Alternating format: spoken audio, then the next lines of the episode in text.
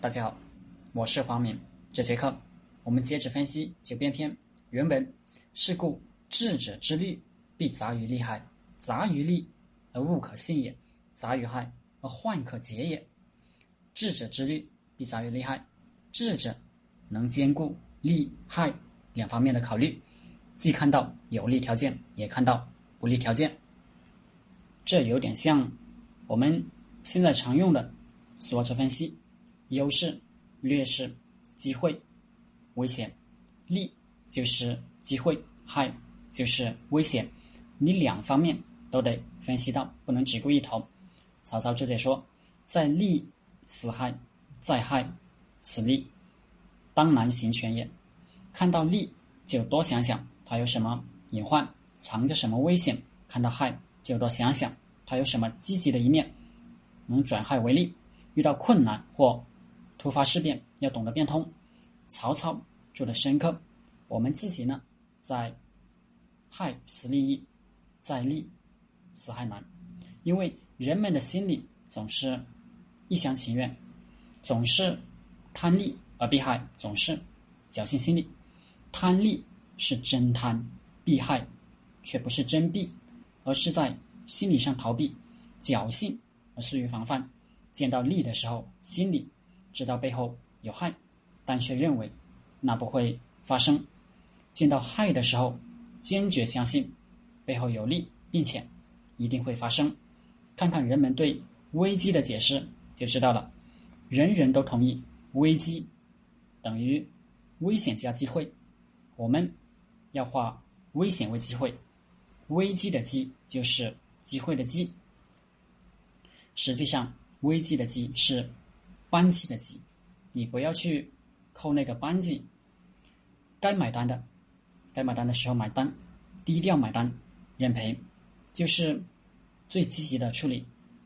谁不遇到点坏事呢？不要老想坏事变好事，试图在坏事上还能另外捞一笔。认输才会赢，不认输，不买单，就继续投入进去，害没能转化为利，反而。越来越大，那就不是《孙子兵法》教给我们的本意了。贾玲注解：利害相存杂，智者能虑之胜之，故能得其利也。张玉注解：智者虑事，虽处利地，必思所以害；虽处害地，必思所以利。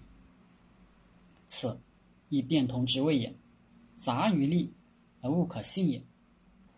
杂于利是以害杂于利，把不利的一面、有害的可能都放进去考虑过，都能够应对，则我们对要做的事就有了信心，就能够实现。曹操这解说：“既敌不能依无地而为我害，所恶可信也。”把敌人可能害我的地方都考虑过，怎么算他都害不到我。则我们的计划就可以实施了。杜牧注解说：“信深也，言我欲取利于敌人，不可但见敌人之利，先须以敌人害我之事深杂而计量之，然后我所恶之事，乃可深行也。要取利于敌人，不能只见到利，要把敌人可能害我的地方都考虑到，要做的事才能成功。”张玉注解说。以所害而生所利，可以生己之事。张玉讲了一个案例：郑国出兵打败了蔡国，国人皆喜，唯有子产很忧惧，说：“小国无文德，而有武功，祸莫大焉。”果然，很快楚国就兴兵伐郑了，因为楚国。历来将蔡国视为他的势力范围，你打我的小兄弟，我就打你。杂于害而患可结也。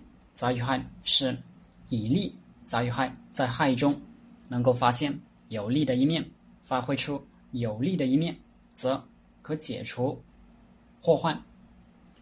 杜牧注解说：“我欲解敌人之患，不可但见敌人能害我之事。”必须先以我能取敌人之力，深杂而计量之，然后有患乃可解也。比喻敌人围我，我若惮之，突围而去，势必懈怠，即必为追击。